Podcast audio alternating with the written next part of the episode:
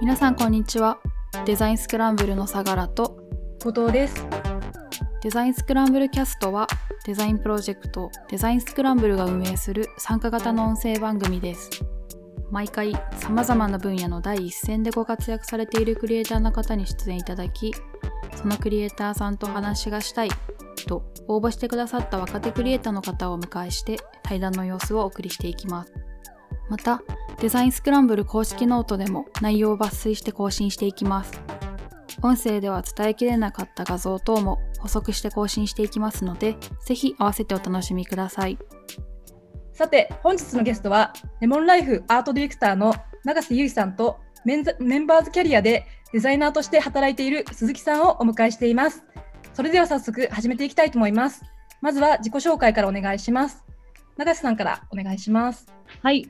えっと、レモンライフでアートディレクターをしている永瀬と申します。今日はよろしくお願いします。お願いします。はい、お願いします。株式会社メンバーズキャリアというところで、えっと、ウェブデザインだったり、コーディングをやってます、鈴木正樹と申します。えっと、去年入社しまして、えっと、20新卒で、まあ、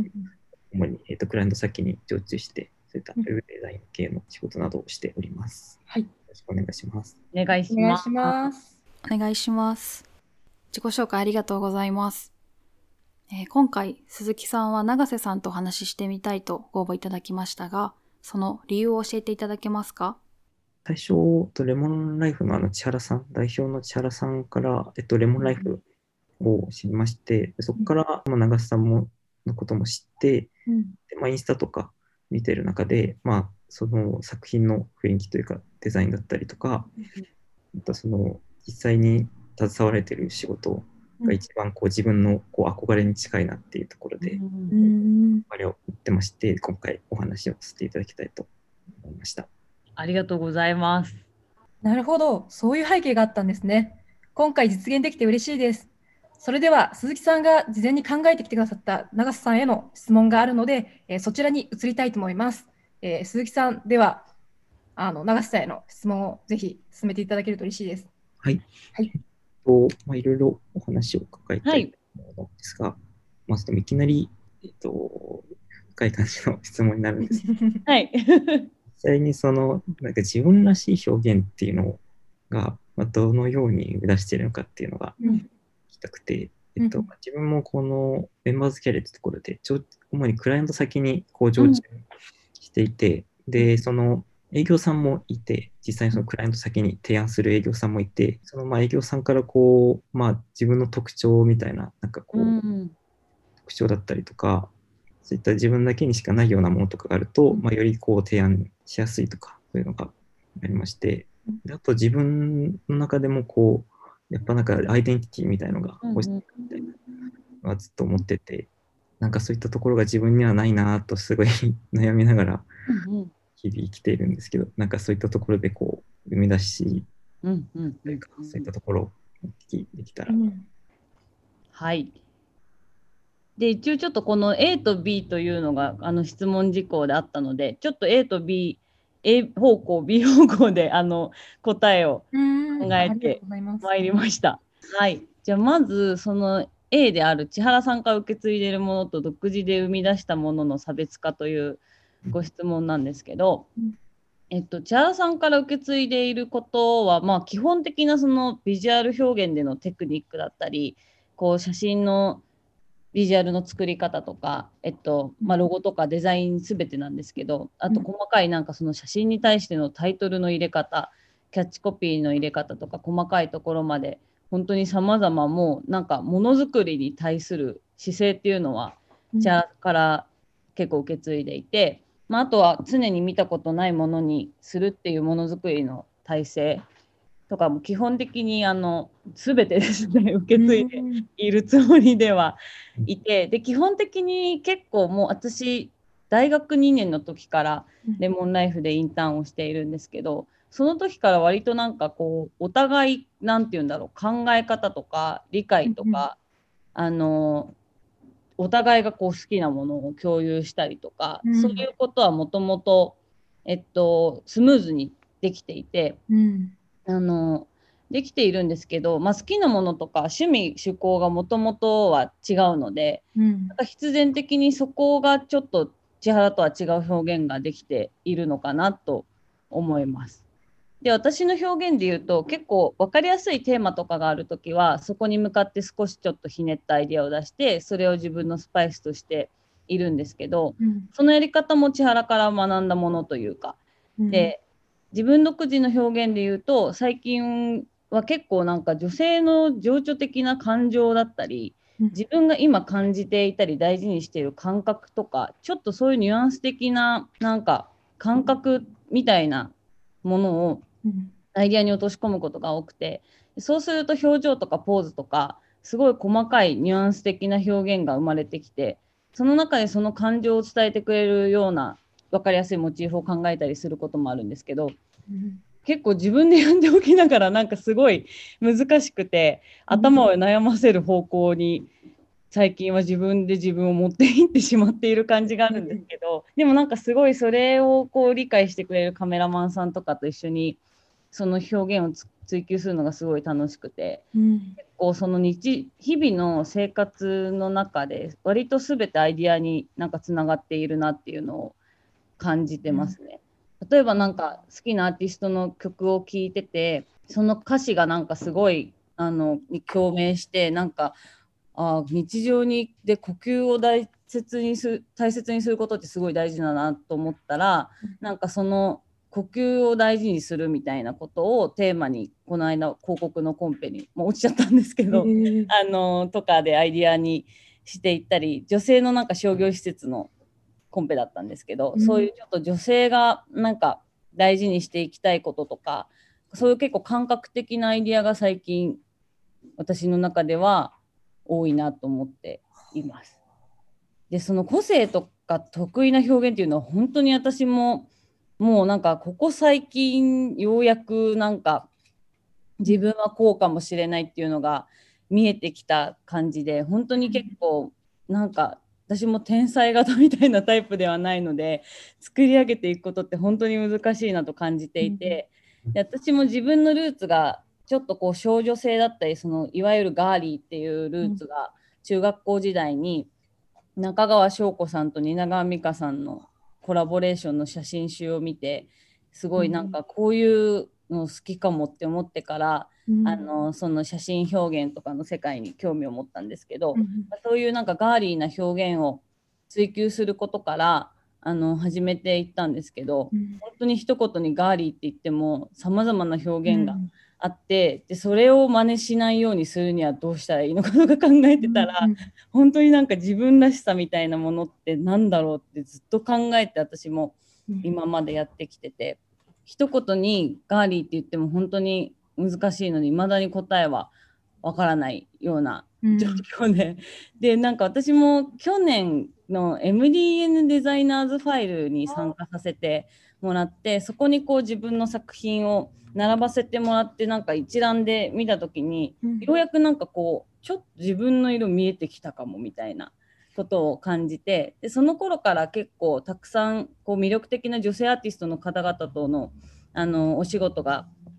お仕事ご一緒させていただく機会が多くて、自分の強みとしてこう女の子のパワーをクリエイティブに変換することっていうのがなんか得意なのかもしれないっていうのを、まあ、千原とも話して気づいたりして、でもなんかそれはやっぱり結構自分が昔から思ってたようなそういうガーリールーツじゃないんですけどなんかうん根本的にやりたい表現にやっぱつながってできてきてるかもしれないっていうのを実感してなんかうん。ちょっと感動しているみたいな、うん。今は段階ですね。でなんかもともと一人っ子なこともあって常になんか小さい時からなんか妄想の世界でこうシルバニアファミリーをなんかリアリティ持って作り込むみたいな遊びが好きだったので、結構その自分の世界をそういう感じで作っていた子供時代があったりしたので、うん。なんかその今こういただいてるお仕事でさまざまなこうとストーリーを持ったアーティストの方とか、まあ、はい。広告でも一応そのクライアントのお題とかがある中にこうそのストーリーを自分の表現をそのストーリーの中に落とし込むうんことができているのはすごい楽しい作業だなと感じています。という感じですかね？大丈夫ですかね？結構、その過程の中に、やっぱり、そういう、もともとのルーツみたいなものが、うん、やっぱ、あの、大切にした方がいいなっていうのは、やっぱ感じる瞬間があったっていうことです。そうですね。なんかやっぱり、そのアートディレクターになりたいって思ったきっかけとかも、まあ、の歌手のゆきさんの、えっと、CD ジャケットが作りたいっていう気持ちがあってそこからアートディレクターになりたいなっていうのを思ったんですけど、うん、そのゆきさんもやっぱりその自分のルーツなのかなと思っていて、うん、でやっぱりなんかその自分の根本的にこう幼少期から感じてたこととか好きなものを仕事にできたらすごい素敵だなって思ってたので、うん、なんかそこに今結びついてきているのはすごい楽しいですね。なかなかでも自分が好きなものを、うんうん、新たに整理してみたいな結構考えたことあるんですけど、うん、なんかそこがこうデザインとかそっちの方になかなかつながらなくて。ああなるほど、えー、例えばどんなものが好きなんですか？そうですね。でも結構アニメとか漫画とか結構好き。好きだったりとかあとお笑いとかも好きだったりする、うんうん、なんかそういったのがこうどうデザインとかにつながっていくんだろうなっていうのは。なるほどなるほど。うん、確かにな。でも結構その見てきているものとかってすごいやっぱりなんだろうアイディアにこうつながっていくというか、うん、なんかその好きな映画のワンシーンとかセリフとかから結構私もなんかあのテーマとかが決まっていったりする瞬間とかあるから、うん、なんか直接的につながらなくてもすごいそれがなんかあこのいい言葉あったなとかを思い出して、うん、なんかアイディアに落とし込んだりはしていたりするので、うん、なんかそういうねことがでそこから新しいデザインが生まれていったらいいなって思ってます。だからすごいなんかその好きなものは大事にでき、うん、していったらなんかそれがすごい自分のやっぱ千原もすごいあのものすごい知識量なんですけど、私はすごいそれを尊敬していて、そこがどんどんこう引き出しになってあの細かいこうアイディアの、うん、なんだろう中核みたいにもなってくるので、うん、なんか今はその落とし込めてないかもしれないけどすごい大事にした方がいい気がするのですごいいいと思います。結構ねなんか難しいですよねその好きなもの私も全然なんかもうようやくこう自分のなんだろうななんかシーズサマーっていうその私がアートディレクターとして初めてこう関わらせていただいたアーティストの女の子がいて、その子がすごいあの私とルーツが本当に一緒で、こう一緒に2人で話しながらいつも作品を今回こうしようとかを話していって結構その始まりがなんか割とこう自分が好きな表現というかできたのでその時に。でそれを見てくれたあのいろいろな方々から違うお仕事いただいたりとか出たのでなんかそれでちょっとこう自分の色みたいなものもなんか生まれてきたのかなと思ってますね私は。なんかそのうん、歌詞とかそういうところの言葉からっていうのはなんか、ちょっと具体的になんか分かったというか そういったから取ってくるっていうのは、うん、確かになってすごい、うん、参考になりました。すごくいいと思います。なんかそうするとこう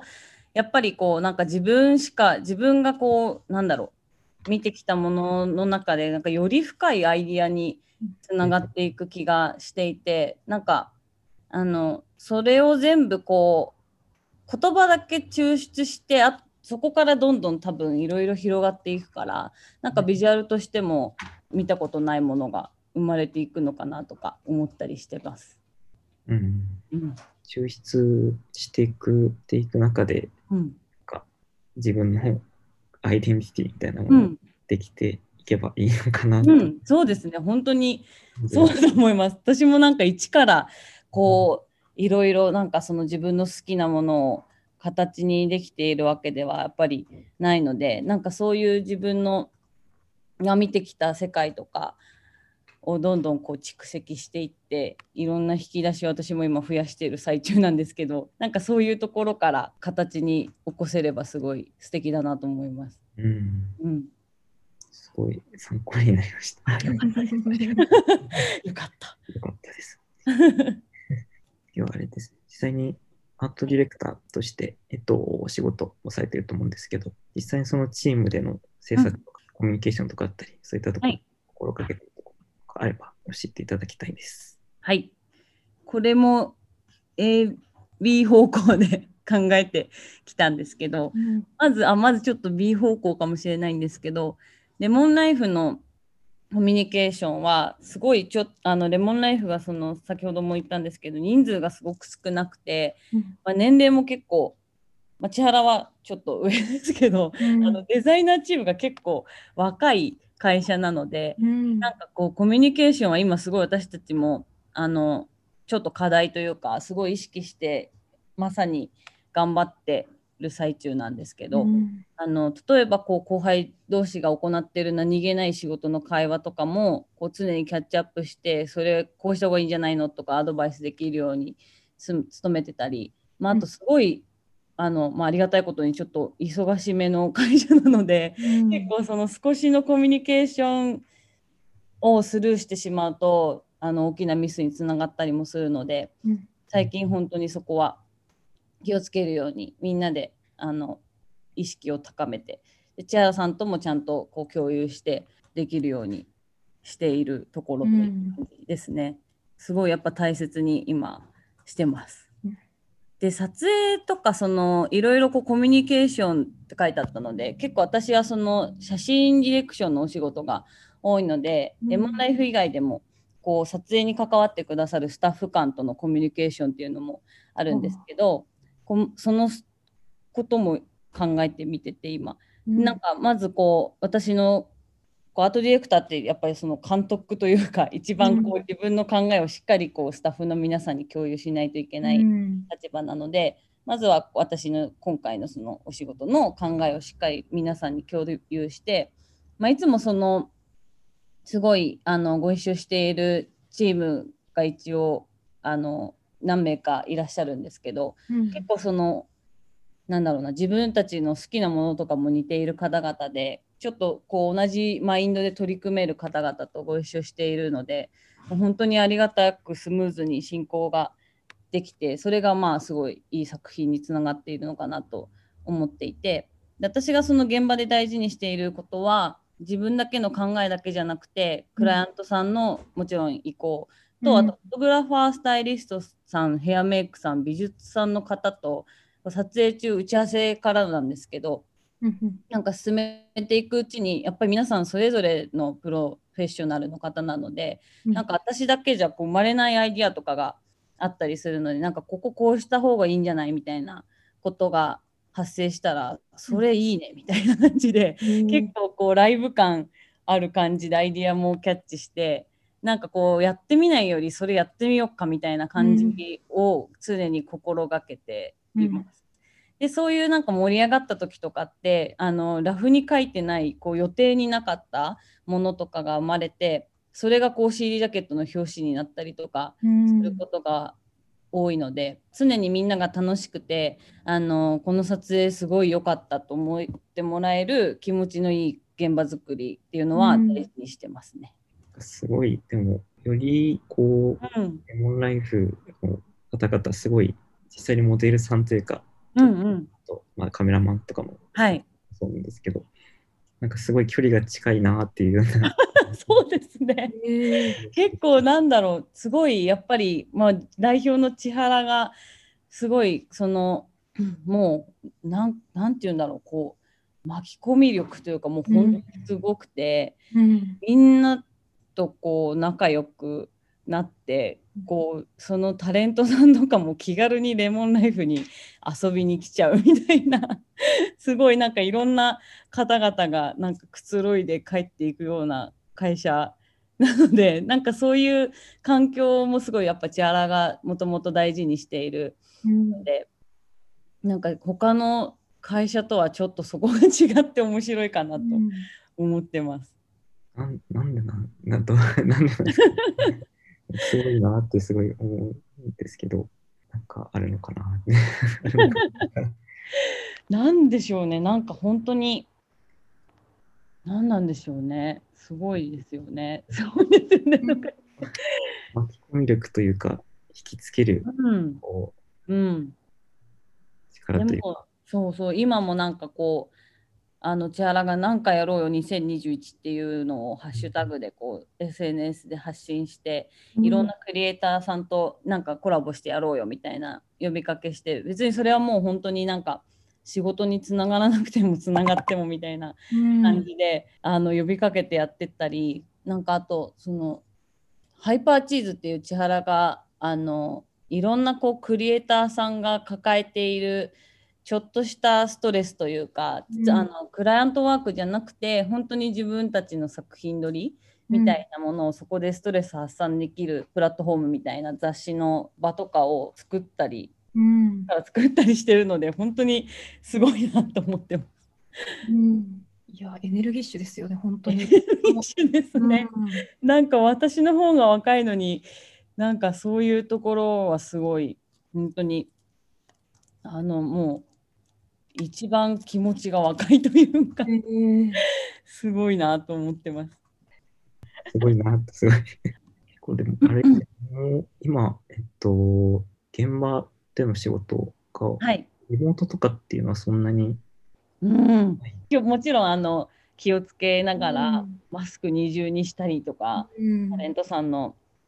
もいる現場なので。うんでやっぱ人数もあのちょっと制限したりとかはしてるんですけど、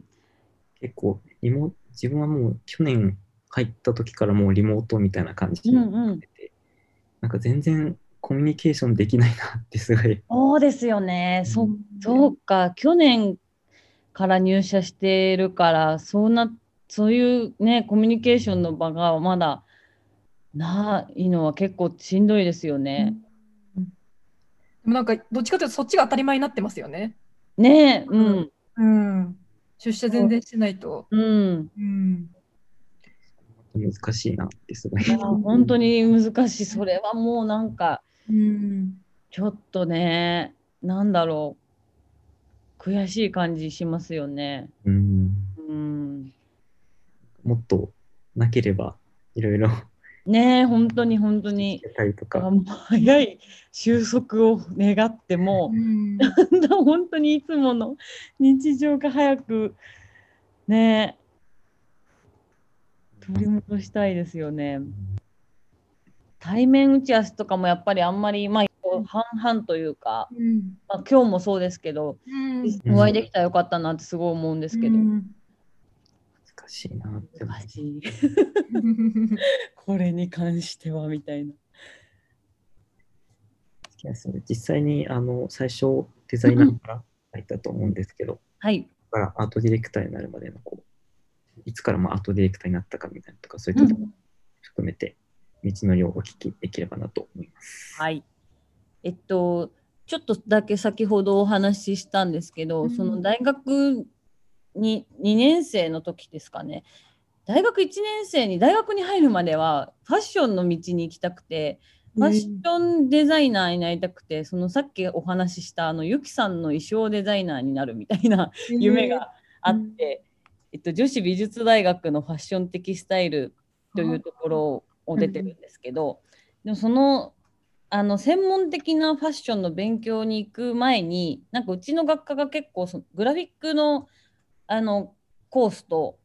えっとなんて言うんだろうこうテレビの演出家みたいになるようなコースと、うん。絵本作家になるコースみたいな感じでファッションとみたいな4つの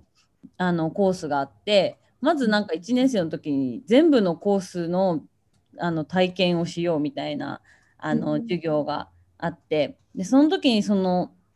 グラフィック科の課題とかをやってたらすごい楽しくてでその時に吉江由さんと野田凪さんという女子美の先輩であるあの2人の存在を知ってうん。それでよ野田凪さんがゆきちゃんの CD ジャケット作ってるっていうのを知って、うん。でアートディレクターっていう職業があるんだっていうのを知ってうん。みたいな。でそこからあのファッションデザイナーって結構パターンをこう引いて計算とか必要だけど私計算がすごい苦手だなみたいなこととか、思ったりしてたんですけど、でそのやっぱ、まあ、もちろんそのあのこの世界に入ってからそのデザイナーにも計算は必要だっていうのは あの後々知るんですけど、でなんかまあアートディレクターってそのあのファッションデザインとかにも野柳さんを見てたらファッションデザイナーとしても活躍されてたので、うん、なんかこうファッシ幅広くすごくこう CD ジャケットじゃもちろんなだけじゃなく、うん、活動できるんだっていうのを知ってなんて魅力的な職業なんだろうっていうのをあのすごいこう感動してでそこからアートディレクターになりたいなと思い始めて、まあ、大学2年生の時にレモンライフでインターンさせてもらってあとちょっと吉田由里さんの事務所のちょっとした本当にちょっとしたお手伝いをさせてもらって、あとアパレルブランド2社インターンとバイトを、合計2年全部続けてでそこでちょっとこうなんか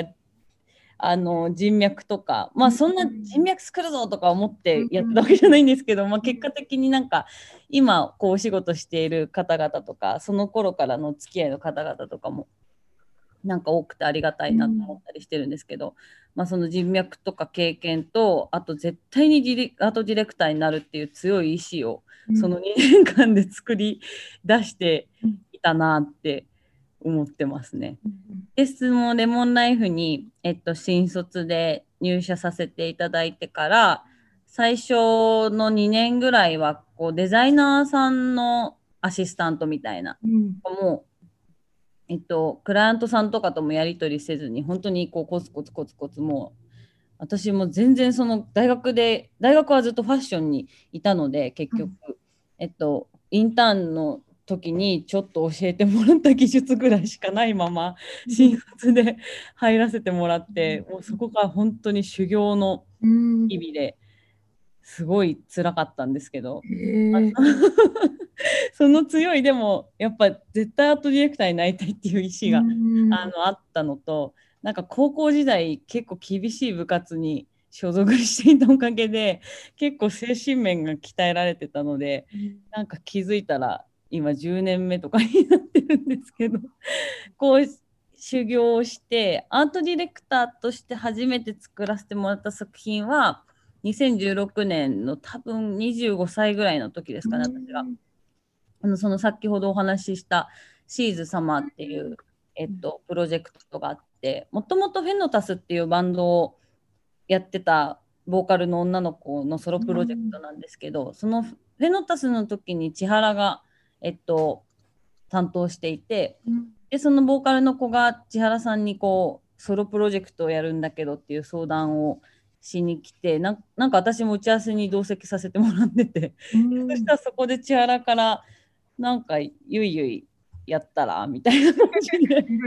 言っていただいて えみたいな私がいいんですか？みたいな感じだったんですけど。もともとそのあのみこちゃんとはフェイスブックでなんか大学時代からつながってた Facebook お友達みたいな感じで、フェノタス時代にちょっと仲良くさせてもらって、うん、そのまあルーツがそのすごい一緒で多分千原もそういう私とみこちゃんをこう見てくれてたんだなと思うんですけど、うん、それで任せてもらってからですね、うん、結構やっぱりその私もアートディレクターになるということをなんかそんな肩書きがつくのはもうまだまだ先の話だと思ってたので、うん。うん、なんかこんな私がなっていいなのかなみたいなものは結構葛藤していて、まあでもやっぱりやらせてもらっているからにはちゃんとクレジットさせてもらったりはしてたんですけど、なんかもうでも本当にその間も今までもよようやく最近こうちょっとこうチャラのあの現場から離れて私の仕事が多くなってきたので、あれなんですけど去年までは結構千原のがメインで私の案件はちょこちょこみたいな感じだったんですけどようやくなんか最近なんかちゃんとしっかり名乗るようにしようと思って気持ち的に。ポートフォリオというかあのお仕事経験していたら完全にもうなんか永瀬さんのお仕事みたいなのに分かれてもうたくさんあるなっていうのは見て思いました。あはい。そうですね。でも本当に去年とかからようやくあれも多分去年作ったのかな。なんか、うん。あのくださいって言われて作ったんですけどうん。でようやくなんかあちょっとまとまってきたなみたいな感じで。うんそうですね。結構だからちゃんと堂々となんか名乗れるようになったのには少し気持ち的にですけどうん。なかったなって思ってます。そのさ一番最初の時にデザイナーからこう、アートディレクターみたいな仕事になった時に、なんか違いみたいなものとか、なんかここはあ。なんか大変だったなみたいな。もう大変だらけというか、やっぱ今まではこう千原のサポートをしてデザイナーで現場でもやってたのでそのいつもその現場は千原が仕切って、うん。あのカメラマンさんに伝えたりっていうのをまあ見てきてはいたんですけど、うん。なんか実際自分がやり始めたらもう何にもできないというか 本当になんかすごい一番最初にあのご一緒したカメラマンさんが、うん。えっと、男性だったんですけど、はい。すごいこう美子ちゃんとももともと仲が良かった方で、うん。一番最初の打ち合わせの時に打ち合わせの後に3人で飲もうってなって、うん。あの3人で飲んでた時にうん。なんかお前のやりたいことがわからないみたいなこととか言われて、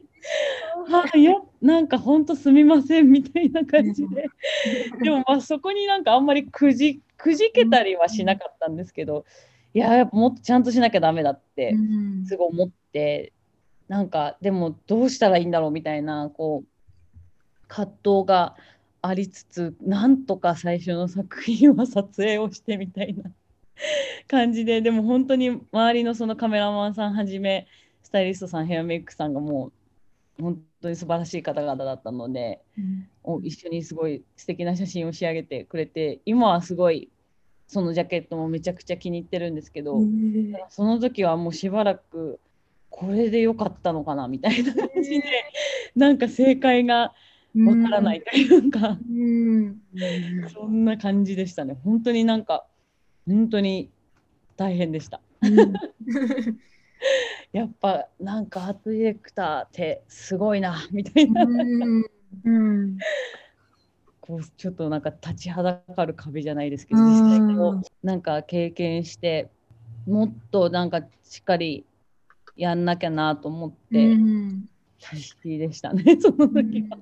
その25歳くらいとかです、25くらいの時で、自信でも自分だったら結構自信ないうんなくて、こう、なんか人にこう、指示みたいなとか立てないなみたいな。本当にできないですよね。でももうそのシーズ様をやってみたらっていうのがあったので、これはもうやらなきゃいけないと思って、うん私もやってたんですけど、やっぱ本当にね、でできたもんじゃないなみたいな感じでしたね、私も。うんなんとかこう、その周りの皆さんのうんおかげで、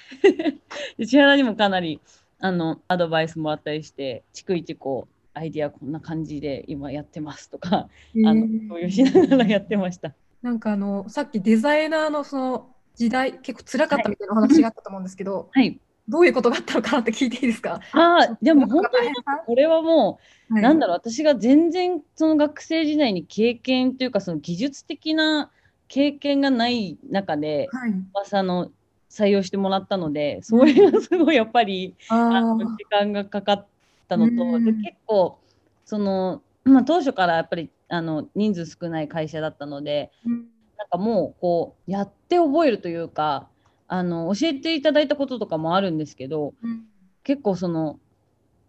こんな感じでじゃあやってみてみたいな感じで あの割とこうなんだろう本当に練習の繰り返しというか。うん。なんかその技術面が結構技術面に追いつかないのとその仕事量とみたいなので、うん。ひーみたいな感じで大変でしたね。でなんかそのそれであ初めてクライアントさんとデザイナーとしてあのやり取りを任せてもらえるようになってからうん。あの一歩ちょっとこう楽しさというかうん仕事の楽しさみたいなものをあの感じて実感できてそこからまた頑張ろうって思いました。なるほど。それの繰り返しですよね。そうですね、うん本当にちょっと大変でしたね。ありがとうございます。はい。まあ、先ほどの多分うーんと自分らしい表現とかちょっとうんうんかぶるかもしれないんですけど、はい。実際にまあ制作していく時のなんかアイディアの生み出し方とか、インスピレーションみたいなものがあれば教えていただきたいです。アイディアは、そうですね、先ほど話した感じで、なんか最近は、その、まあ、これも去年ぐらいになんか思ったことなんですけど、なんか結構生活のすべてじゃないですけど、自分が感じてきたこととかが今、アイディアになんかつながっているなって感じてて、まあ、見ている自分がその時こう感じたもう本当に気持ちというか目に見えないものなんですけど 感じてたこととかあとはその聴いてる曲とか見た映画とか本当にいろいろだなと思っててあとは結構そのインスタグラムですごい気になるクリエイターの方々フォローさしてたりとか海外のこう雑誌のアカウントフォローして、あの気になる写真全部保存して、あのそれをストックしてこう眺めてたりとか。あとはまあ普通に大会モンスター書店にアイデア探したりに行ったりとかはしてるんですけど、まあ、本当になんかなんだろうな、うん、本当に自分のその休みの日でも頭を考えることはあんまり止めてなくてなんかあこう今これ感じたからちょっとアイデアにできそうじゃんみたいな感じのが思ったりあとニュースを毎日欠かさず見てるんですけど、ヤフーニュースも見るし、うん。あの朝の情報番組とかもまあじ朝の支度しながら見てたりするんですけど、なんかそういうところで結構最近その女性の表現の問題とかがあったりとかする、したりするのもなんかなんとなく多分フックアップしてできてるのかなって思うんですけど前にその今やってるお仕事でちょっとそういうテーマで作ったらやっぱりクライアントさんもその時代感があってすごいいいねって言ってくださったので、あちゃんとできてるなみたいな のを結構ニュースとかは見るようにしてます。結構あのデスクでご飯食べることがやっぱり日常多いんですけどご飯食べるときは一回手を止めてヤフーニュースを毎日何回アクセスしてるんだろうみたいな。そんなに見てるんですね。結構見てますね。なんか本当に結構私もミーハーだったりもするのでなんかそのまあ時事的なのもうん。もちろん見るんですけどそのなんかめちゃくちゃ細かいなんかここの芸能人がインスタでこう書いてたみたいなこと。をあー。ありますね。見たりしてでもやっぱそうなんかその細かいすくい上げがなんとなくこういろんな人と会話してる時とかでもうん。なんかあのあそれ見ましたとかいうコミュニケーションにもつながっていけたりしてるので本当ちょミーハー心っていうのは結構大事だなって思ってて、まあ、それもなんかインスピレーションとかにつながってくるかもしれないんですけどあんまり、まあ、好きなものは多分こうまとめ出したら偏ってるかもしれないんですけどでななんでもなんかこう面白がれるうん。いい意味でのミーハー心みたいなのは、なんかすごい私は大事にしてますね。うん。ちょっとしたことでもこうなんか拾えたらそれをなんかこう後々思い出してあこんなことあったなみたいな、うん。それをちょっと軸に考えられたりするのかなとか細かいその引き出しみたいなうんものが増えていくのかなって思います。なんか制作すするってなってこううんうん考、えるっていうよりかはもうなんか最初なんかあってみたいな。ああでもそうですね一応なんかそのお大きいこう常に考えるようにっていうのはまあこのお仕事上してはいっててでその毎回のその制作のたんびにそこからこう救い出してきたりとかあとはその,、あのその時々のテーマがあるのでうん。それにこう合った資料を見たりとかはあの制作の段階ではもちろんするんですけどなんか基本的に考えることを止めたら脳みそ止まっちゃうなと思ってて、その考えるように日々考えるようにはしつつまあ、制作のそのアイアイディア出しっていうのがあるんですけどアイディア出す時にあのいろいろ資料とかは改めて見たりしてます。まず、あれですかね、なんかうん、そういった制作の手順みたいなのとか、なんか手順というか、ルーティンみたいなのがあったら教えてほしいんですけど、なんか、ああアイディア出しとかはい。始めるって感じ。あそうですね。まずそのクライアントさんからこうオリエンテーションを受けて、今回こうしたいんですっていうのをお話をいただいてでこういろいろヒアリングして次がそのアイディアを考える段階ででアイディアを考えて、まあ、アイディア出しの仕方もまあその時々によっていろいろなんですけどでそこからアイディアを、えっと、私は手書きのラフで絵でこういつも写真のビジュアルのお仕事の時は絵で描くんですけど大体まあ5案以上うん。5案ぐらいをこう提出して絵とえっとそのこういう写真のトーンで撮りたいんです衣装はこういう感じですみたいなあの資料をつけてで提案っていう段階があってでその提案してまあその 5, 5個だったら例えば5個のうちのじゃあこの1個でいきましょうっていう時もあるしもうちょっと考えてくださいみたいなこう戻されたりとか、そういうやり取りを繰り返してでそこからあの実際じゃあこれでってなってで撮影日を決めて、えっと、スタッフさんそのフォトグラファーさんスタイリストさんヘアメイクさんとかその撮影に関わる方々と打ち合わせをしてで実際その撮影するスタジオを決めたりとかうん。いろいろロケハンに行ったりとかうんして、そういう撮影の準備ですね。で、撮影スケジュール作って、で、撮影の日になり、撮影して、それでその撮影したものでデザインを組んで、入稿して完成みたいな感じですね。制作フロアすべて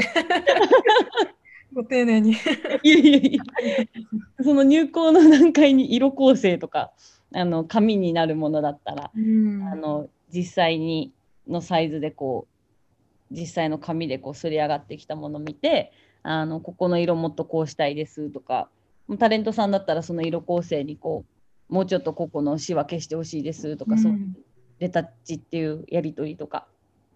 あったりそういう細かいことはあるんですけど そんな感じですね。プロセス的には。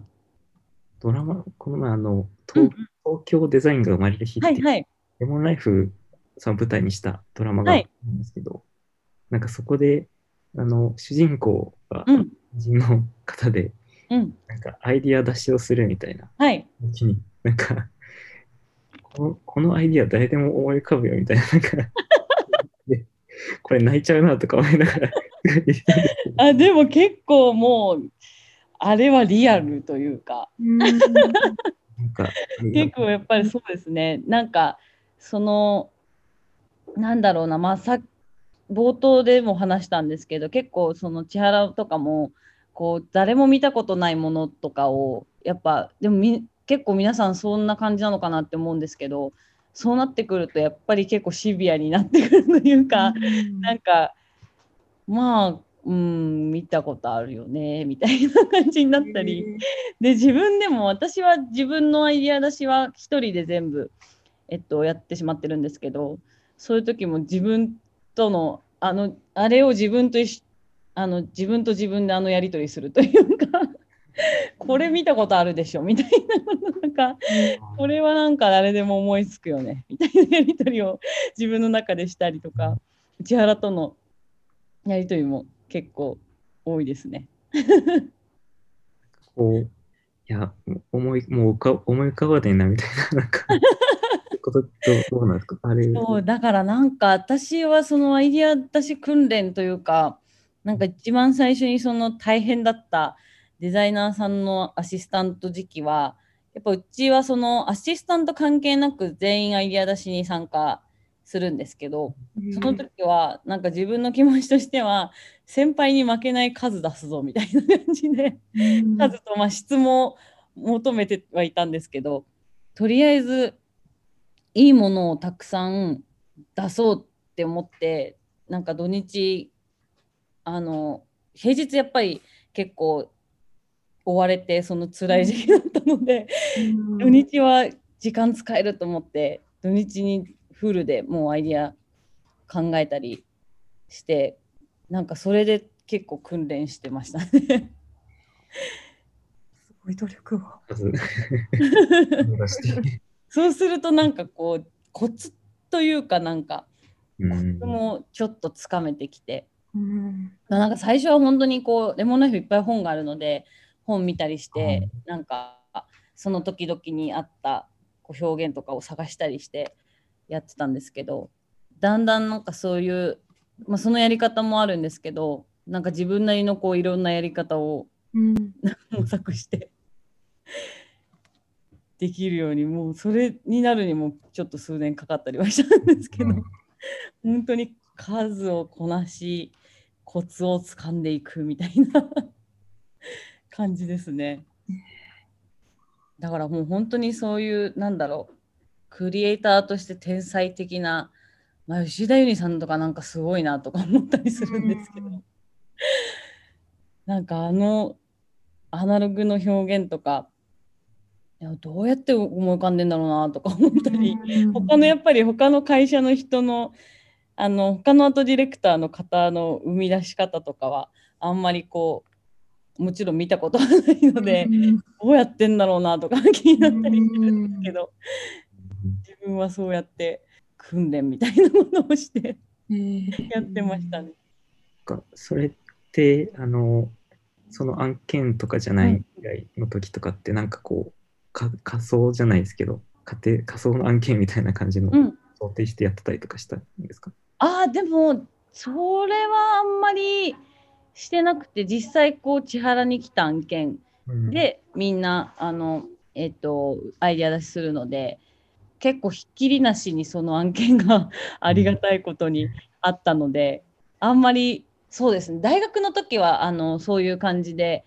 あの、やってたんですけどこういう広告を作るなら私だったらこうするかなみたいな感じで作品撮りとかしたりはしてたんですけど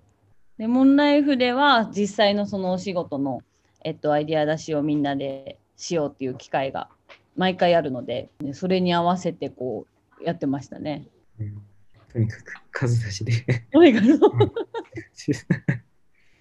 もう先輩に負けねえみたいな気持ちで。やってました。だからもうなんかこう先輩のデスクをちらっと見てなんか紙が大量にあったら私は何案出してるか分かんないけどその紙より多めのこう枚数で出そうみたいなこととか目指してやったりしてました、ね。自分はあの今、ウェブ業界で仕事してるんですけど、はい。もともと広告とか、それこそ話したみたいな感じの仕事をしたくて、うん。けどなんかもともと自分、工業系の専門学校とかでプログラミングをやってたんですけど、そこ。からあの独学で勉強して、なんかうんウェブ系のあの会社入ったんですけど、うんうんうんぱりまだそういった広告系とかのあの、うん。うん。だけどとか、そういう仕事したいなっていうのは思ってるんですけど、なんかどうしていこうかなみたいな、大雑把ですけど、キャリア的にどうしていったらいいかなみたいなとこ、なんか、ああ、なるほど。でも、なんだろうな。どうでしょうね。なん、なんて言ったらいいんだろう。なんかそ、あんまりごめんなさい。こういうアドバイスをしたことが なくて、こう自分なりの答えとかになっちゃうかもしれないんですけど、なんだろう。今の時代って結構そのなん、なんだろう。全然なんか遅くないというか、うん。なんて言うんでしょう、千原も結構、あのまあ、私はそのありがたいことに新卒で入社させてもらったりはしてたんですけど、なんか結構その、あの千原のいろいろまあ読んでいただいたりしてるかもしれないんですけど、千原はすごいその、何を始めるにも遅くないっていう考えの、えっと、人なんですけど、私もすごいそれは思ってて、今結構周りの私の友人とかも、制作プロデューサーだったのにアートディレクター目指してやってる子とかいたりして、なんて言うんだろうなんか本当に好きだったらえっと、できる気が してますね。なんか本当自分が私が結構こうね熱意じゃないけどもなんかそれだけでやってきちゃったというかあのしがみついてやってきたみたいな タイプの人なのでなんかそれに向かっていくにはこうどうしたらいいんだろうって考えたらなんか何でもできる気がしてて本当にこれ答えになってるか分かんなくて 申し訳ないんですけど例えばなんかいなんか1年間だけそういう学校通ってみるとかでそれでそこからなんかそのお仕事をするでもいいしあとはでも本当なんかいなんだろうな。なんか全然こう現場現場に出ちゃえみたいなって言ったらいいんでしょう。なんかもう転職活動しちゃってなんか作品撮りみたいなことを自分でこうポートフォリオでこう作ってほんそれこそその家庭架空のこうものでこう作品撮りとかしてみてなんかポートフォリオを作っても行きたいデザイン会社にこう乗り込んでみるみたいなこととかしちゃってもなんかいい気はしてたりとかなんか答えになってるか全然わかんないんですけどすごいなんだろうななんか結構そのやっぱその今ウェブのお仕事をされてる中でもどうしてもやっぱりその広告とかの世界に興味があったらなんかすごいその気持ちってやっぱ大事にしてほしいなってすごい思うのでチャレンジしてほしいなと思いますね。でもそのなんか私もそういう具体的などうどういうどうしたらいいんだろうとは難しいんですけど、ちゃんとお答えできるのがなんか 本当にごめんなさい。なんですけどなんかでも本当その熱意というかがあればうんなんかレモンナイフも結構そういう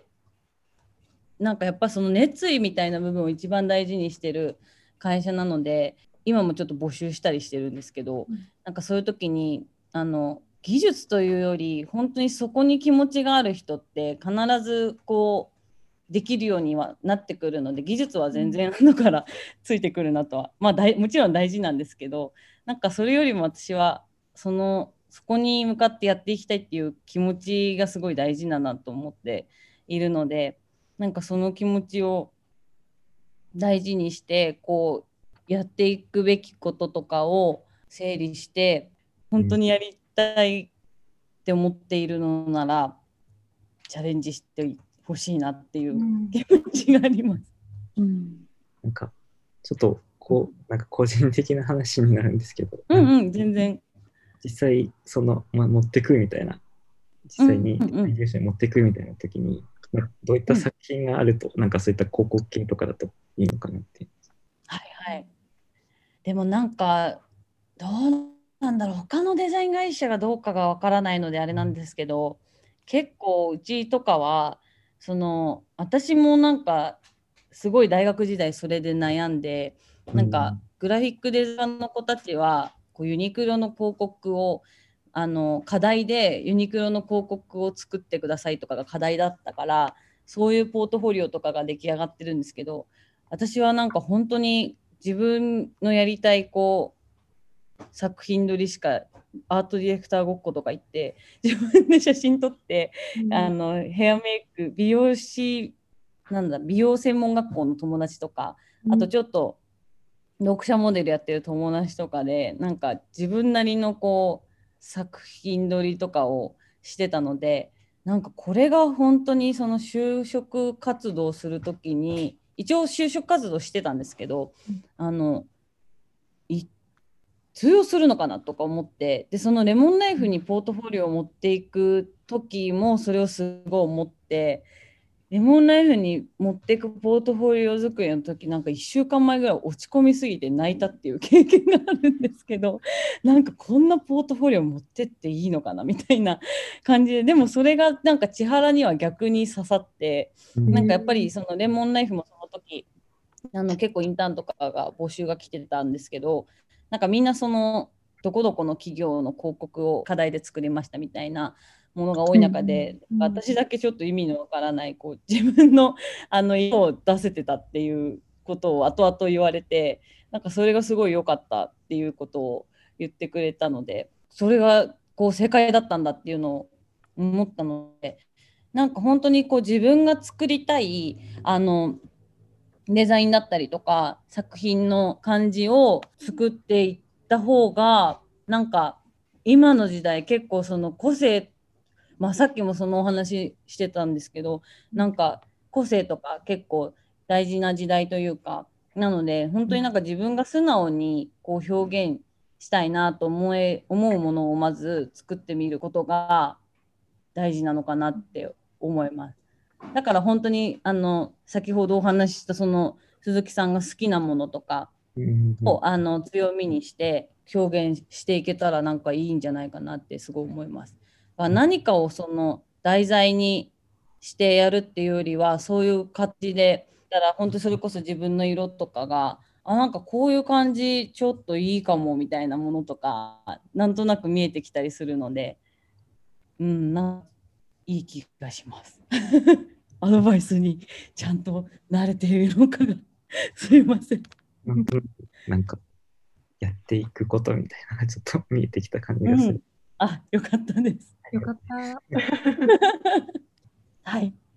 ありがとうございます。ありがとうございます。えー、長瀬さん、鈴木さん、えー、本当にありがとうございました。鈴木さん、長瀬さんにいろいろアドバイスいただいたりとか、お話を聞いてみて、どういうふうに